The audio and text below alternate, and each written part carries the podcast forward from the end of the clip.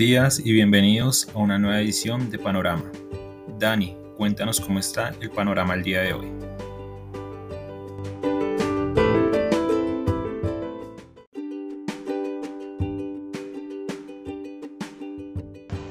Muy buenos días a los seguidores del podcast Panorama de Global Securities. Hoy comenzamos con una dinámica estable, un panorama indeciso, aunque durante las últimas jornadas en Estados Unidos y en Europa la dinámica ha sido muy positiva, obviamente no en Colombia. La noticia del día, la sorpresa positiva de resultados del segundo trimestre de 2021 por parte de Ecopetrol. Está básicamente replicando lo mismo que hicieron sus pares internacionales, como mencionábamos el día de ayer en nuestro último podcast. Con respecto a la utilidad, fue de 3.72 billones de pesos y ahora es razonable asumir que el pago de dividendos del año 2022 podría ser cercano a los 200 pesos por acción, un poco por debajo, un poco por encima. La temporada entonces en los Estados Unidos, volviendo al mercado internacional, de publicación de resultados continúa siendo tan tan positiva que los analistas ya están revisando al alza sus previsiones de crecimiento de utilidades. Recuerden que comenzábamos con unas expectativas de crecimiento de utilidades del 65%, teniendo en cuenta obviamente que estábamos comparando contra el segundo trimestre del 2020, que había sido el peor en términos de desempeño por los efectos de la pandemia. Pero en cuestión de semanas han revisado al alza esa expectativa de crecimiento de utilidades del 65 al 90%. Por eso ayer tuvimos valorización adicional del Standard Poor's 500 que sigue muy cerca de los máximos históricos y este tipo de sorpresas también las hemos tenido en Europa, crecimiento de utilidades del 235%, una sorpresa del 30% en incremento de utilidades. Esto pues también ha sido, digamos, el detonante para que los inversionistas en acciones estén un poco más tranquilos y mitiguen un poco esos temores que están surgiendo con la variante Delta. Y a propósito de la variante Delta, el día de ayer Estados Unidos alcanzaba una inmunización del 60% de la población con al menos una dosis, el 50% ya tiene dos dosis y en este frente recuerden que la inmunidad de rebaño se había calculado que se iba a alcanzar entre el 70 y 80%, aunque esta inmunidad de rebaño puede ser un poco difícil de lograr teniendo en cuenta que una persona puede reinfectarse, que hay variantes, y por eso la Sociedad Americana de Enfermedades Infecciosas dice que tal vez el nivel de inmunidad de rebaño se pueda alcanzar con una inmunización de la población entre el 80 y 90%. Recuerden que la inmunización no solamente es a través, no se logra solamente a través de la vacunación, aunque se espera que sea gran parte eh, del avance en este frente, sino también puede haber personas que logren la inmunización contagiándose,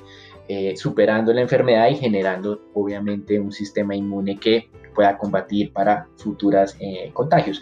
Pero digamos que aquí con una resistencia a las, a, las vacunas en cerca del 30% de la población estadounidense, esto implica que me queda el 70% de la población que sí quiere vacunarse y otro 20% de la población tiene que lograr la inmunización pues por la vía del contagio. Así que nos vamos a demorar para lograr en teoría esa inmunidad de rebaño. Aquí lo más importante es que eh, el sistema de salud no pueda verse en riesgo de colapso, como nuevamente parece que está ocurriendo en la Florida, donde el tema de camas eh, disponibles es muy, muy limitado en este momento. Recuerden que la Florida y Texas son los estados en Estados Unidos que actualmente tienen más niveles de contagios. El presidente Biden criticó a, sus eh, gobernadores republicanos de ambos estados por... Mm, digamos, eh, prohibir la implementación de medidas para contener los contagios.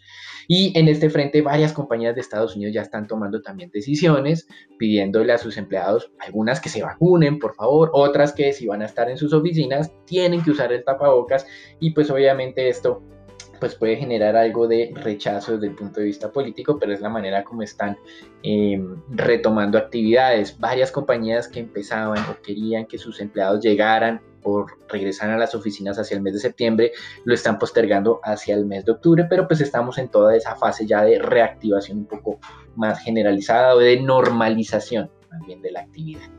Y en este frente un artículo científico en el Reino Unido con cerca de 90 mil personas participantes y haciendo las mediciones con esta variante Delta, ha concluido que las vacunas actuales sigue teniendo un porcentaje muy alto de efectividad para evitar hospitalizaciones, que es el peor de todos los casos. No contagios, sino hospitalizaciones. Esta cifra es cercana al 90% de efectividad para evitar casos sintomáticos del 60% y para evitar contagios del 50%. Ahora, si yo quiero limitar el riesgo de contagio, pues probablemente la recomendación va a ser que hay que ajustar las vacunas a esta variante Delta. Pero si yo quiero pensar en evitar el peor de los escenarios, que es el tema de la muerte, las actuales vacunas son suficientemente buenas, son muy, muy, muy buenas, así que la recomendación sigue siendo la misma de buscar el tema de la inmunización vía vacuna y no vía enfermedad. Y desde el punto de vista de la novela china que hemos visto durante las últimas semanas acerca de estas decisiones reguladoras. Ayer hablábamos de algo que llamó la atención de los inversionistas y era un artículo en el diario Xinhua de China, que es el diario eh, económico como tal, obviamente todo controlado por el Partido Comunista, donde se hablaba de los juegos en línea como el opio, un opio espiritual. Recuerden que para China el opio tiene una connotación muy negativa, teniendo en cuenta ese pasado colonialista británico y esa guerra del opio que se lanzó en su momento. Em, pues bien, esto y esa connotación negativa generó una respuesta muy negativa de los inversionistas, por ejemplo en Tencent, que tiene cerca del 30% de sus ingresos relacionados con el tema de juegos en línea, aunque solamente el 6% de sus ingresos dependan de población muy, muy joven o menores a los 12 años. Entonces, lo que decidió Tencent ayer fue sacar esa restricción para eh, menores de 12 años en un juego en específico que estaban hablando ahí en ese artículo de Xinhua, que fue posteriormente retirado de, del diario como tal, ya ustedes no lo encuentran. Pero hoy, en otro diario del Partido Comunista, se confirmó que efectivamente los reguladores están avanzando para eh, tomar algunas medidas en este frente, teniendo en cuenta que ellos no ven como positivo que los jóvenes destinen horas y horas al día a gastarse el tiempo pues, en este tipo de em, entretenimiento, digámoslo así.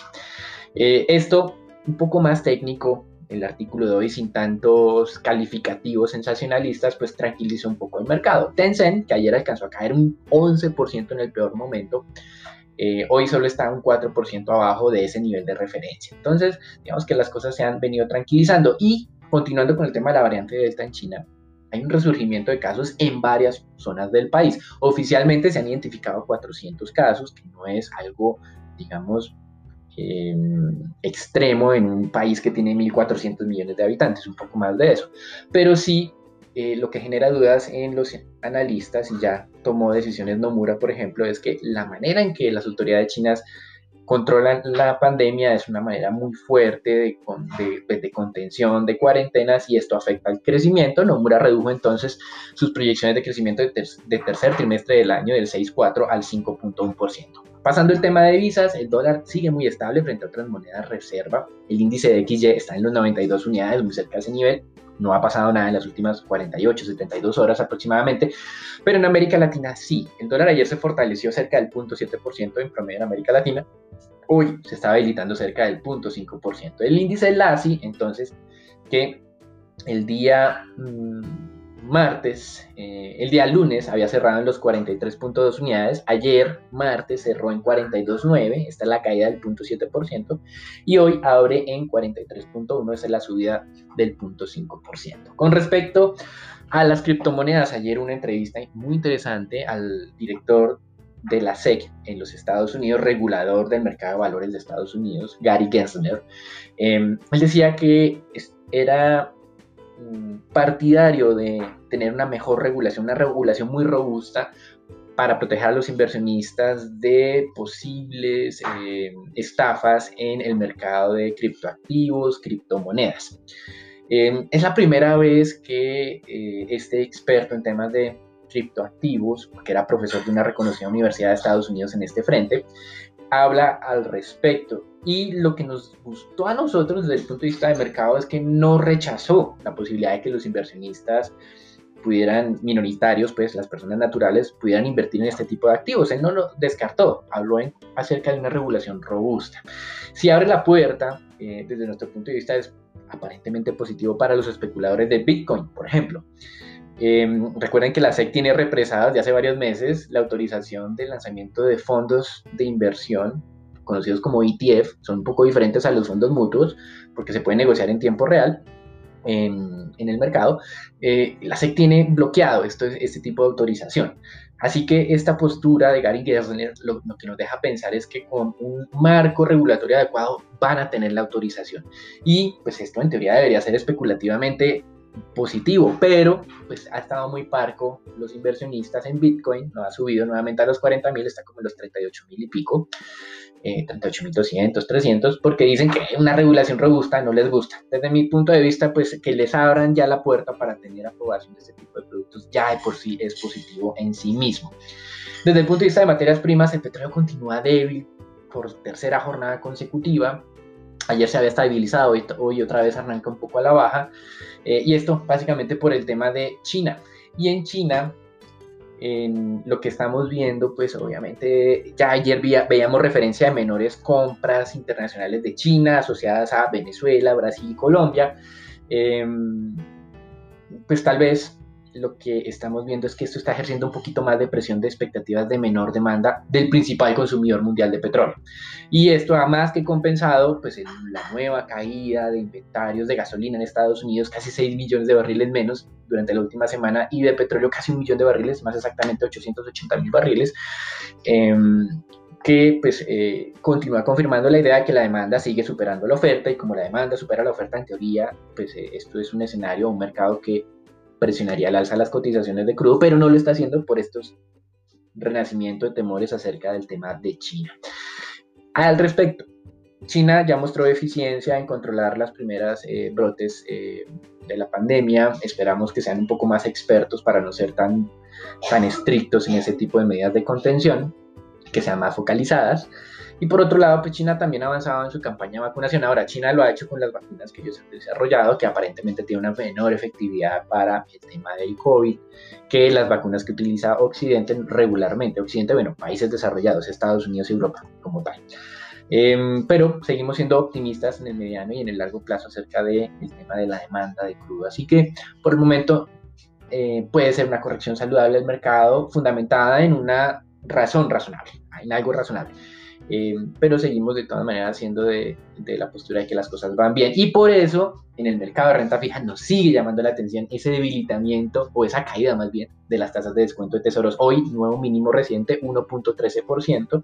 Los analistas han empezado a revisar a la baja sus proyecciones. Ya se les olvidó el 2% objetivo para finales 2021 para las tasas de descuento de 10 años y están empezando a hablar cada vez más del 1% que tuvo hace mucho tiempo el HSBC. Ese es tal vez el único que tenemos en la mira, que sí hablaba del 1% cuando todos hablaban del 2%. Insistimos que esta caída de tasas desde nuestro punto de vista no, no, está asociada a un debilitamiento de la economía estadounidense o no lo estamos viendo tan lógicamente, sino más bien a ese tema de que el, Tesoro de los Estados Unidos pues tendrá muchos límites para incrementar la oferta o la emisión de títulos teniendo en cuenta el, techo del, eh, el, el, hecho de la reactivación del techo de la deuda. Vemos más bien la explicación por ese lado.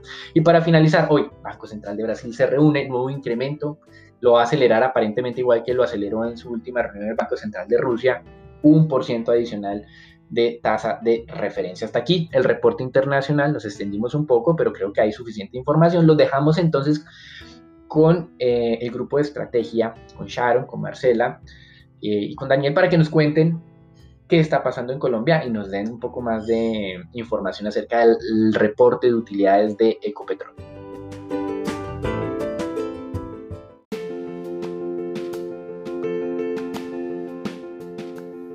Gracias Dani, ¿cómo están? Vamos a hablar de las noticias de Colombia. Para comenzar, según el último informe por parte del Ministerio de Salud, Colombia llegó a los 121.484 fallecimientos por COVID-19. Asimismo, el país registró por segundo día consecutivo un número de contagios diarios por debajo de los 7.000, siendo para el día de ayer de 6.929 los nuevos casos de COVID. Por otra parte, el día de ayer el Banco de la República de Colombia publicó las minutas de la reunión de su junta directiva del pasado 30 de julio, donde se mantuvo las tasas de, referencia en 1.75%. En el informe, los integrantes del organismo consideraron que se está cerrando la magnitud actual para mantener el estímulo monetario, dado el comportamiento de la inflación y su posible persistencia. También mostraron su preocupación a, a que los eventos del mes de mayo pudieran haber causado un daño mayor en el aparato productivo del que se ha medido por lo cual creen que es prudente esperar a los resultados del PIB del segundo semestre antes de adoptar una decisión al alza en las tasas de referencia. Asimismo, la entidad financiera informó que las utilidades del emisor en el primer semestre del año sumaron 524.518 millones, lo que significó una caída del 92.4% frente al resultado del mismo periodo del año pasado, cuando las ganancias fueron del de 6.8 billones. Este resultado estaría explicado por la disminución del 83.6% de los ingresos de la entidad, pues estos pasaron de ser de 8.1 billones a 1.35 billones, es decir, una reducción cerca de 6.5 billones. Para terminar, de acuerdo con un nuevo informe sectorial del equipo de investigaciones económicas del Grupo Bancolombia, en la última semana del mes de julio el consumo, el consumo registró un crecimiento en un 44% con respecto al 2020, siendo las actividades de comida, entretenimiento, viajes y belleza las que impulsaron el repunte. Igualmente, cuando se revisa el comportamiento regional en lo corrido del año, se observa que las regiones del Caribe, Antioquia, Centro, han presentado el mejor desempeño con tasas que dan cuenta a un incremento cercano al 24%. Bueno, Sharon, cuéntanos cómo está el panorama del día de hoy de renta variable.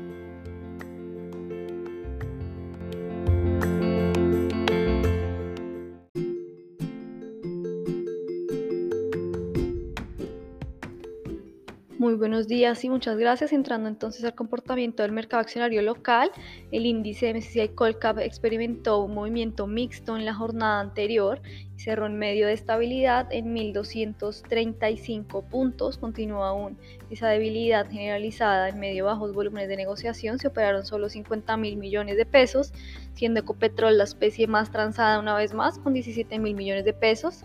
La que más subió fue Bogotá con un avance de 2.62% y la que más cayó preferencial Villas con un retroceso superior al 28%. El día de ayer tuvimos la entrega de resultados corporativos del segundo trimestre de 2021 por parte de Ecopetrol, que resultó, eh, reportó resultados bastante positivos en el trimestre, de los mejores reportados en la historia de la compañía para un segundo trimestre del año, sin olvidar de ese entorno rotador del 2020 en el mismo periodo por esas restricciones a la movilidad mundiales.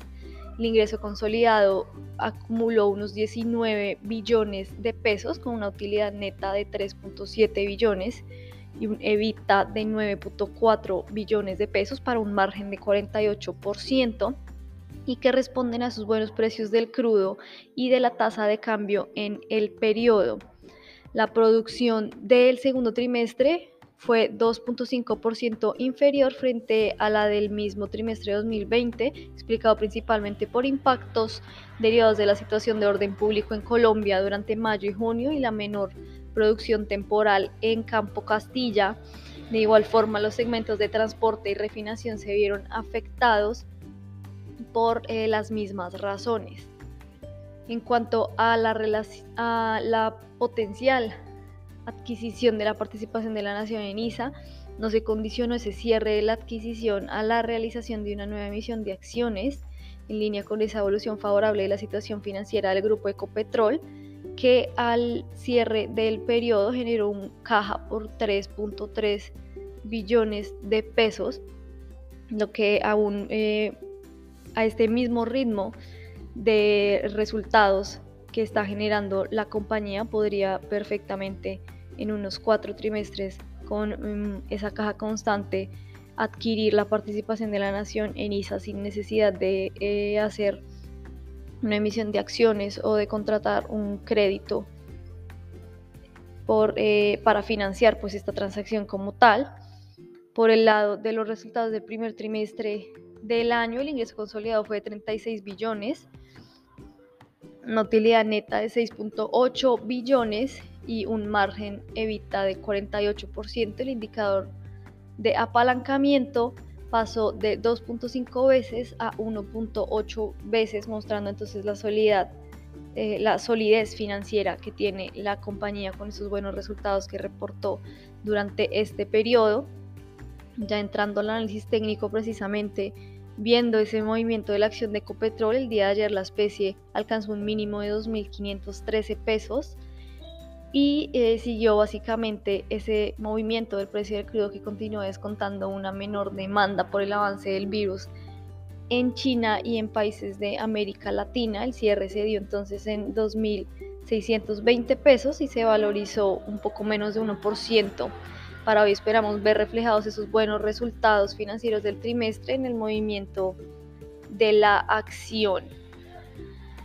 Por el lado del comportamiento de divisas, en la jornada de ayer se experimentó una vez más retrocesos en la mayoría de las divisas de la región, principalmente por ese sentimiento de, em, de menor apetito por riesgo y además del retroceso en los precios del petróleo que podrían entonces amenazar esa recuperación económica global a medida pues, que esos casos de COVID incrementan eh, también con esa variante Delta esparciéndose eh, de manera considerable en el mundo.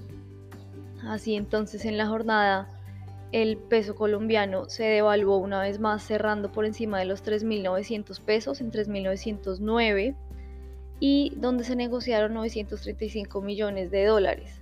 Ya para hoy con un precio de petróleo aún débil cercano a los 70 dólares por barril y un dólar tomando un descanso de su fortalecimiento en el mundo, podríamos experimentar algo de presiones bajistas en la moneda al arranque de la jornada. Las resistencias se ubicarían en 3.925 y 3.943, con soportes en 3.900 y 3.891 pesos.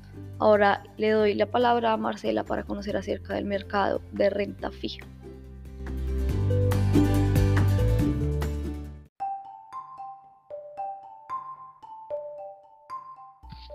Buenos días para todos. Durante la jornada de ayer la curva tasas fija se desvalorizó 0,29 puntos básicos en promedio debido a, la oferta de títulos por parte de agentes locales que no alcanzó a ser compensada en su totalidad por la demanda de inversionistas extranjeros por papeles del segmento largo principalmente. La curva TSUR se desvalorizó 2,05 puntos básicos en promedio debido a la oferta de algunos creadores de mercado anticipándose a la subasta primaria del día de hoy. Los inversionistas institucionales continuaron demandando estos papeles. En el mercado se negociaron 3,5 billones de pesos distribuidos en 2,4 billones para el CEN y 1,1 billones para Master Trader. Con respecto a la deuda privada, se negociaron 697.223 millones de pesos, en donde el 96% de las operaciones correspondió a títulos con tasa de referencia a tasa fija. El Banco de la República publicó las minutas de su última reunión el pasado 30 de julio, en la que mantuvo la tasa de intervención sin cambios en 1,75%. Anunciaron que se estaría cerrando el espacio para mantener la magnitud actual del estímulo monetario, dado el comportamiento de la inflación y su posible persistencia, como también la revisión al alza de sus pronósticos de crecimiento. Adicionalmente también dieron a conocer que la actividad económica muestra un retorno a su tendencia de crecimiento luego del retroceso que se presentó en mayo provocado por los bloqueos a las vías y los problemas de orden público. Recuperaciones importantes también en el sector del transporte terrestre de carga y la demanda de energía no regulada. Adicionalmente, recuperación en el índice de confianza al consumidor, por lo que el equipo técnico incrementó su proyección de crecimiento para 2021 desde 6,5% a 7,5%. Adicionalmente, prevé un aumento del déficit de cuenta corriente de 3,4% del PIB en 2020 a 4,5% del PIB en 2021, que es coherente con la recuperación prevista de la demanda interna, así como del gasto y del déficit público. Este desbalance debería empezar a reducirse en el 2022 con la reforma fiscal recientemente presentada al gobierno a consideración del Congreso, cuya pronta implementación sería clave para la economía. También anotaron que las proyecciones de inflación y de crecimiento del equipo técnico tienen sesgos al alza y que un posible desanclaje de las expectativas o efectos de tasa de cambio introducirían presiones adicionales sobre los precios. Finalmente, advirtieron que una demora en el ajuste requerido de las tasas de interés podría significar que la política monetaria tuviera que reaccionar de una forma más fuerte en el futuro, sacrificando la gradualidad del ajuste. El mercado internacional amanece hoy con las bolsas de Asia mixtas, Europa mixtas y los bonos del Tesoro de Estados Unidos a 10 años amanecen a niveles de 1.16, por lo que en el mercado de renta fija local podría presentarse algún tipo de corrección durante la jornada. Este fue el panorama para el día de hoy, espero que tengan un buen día.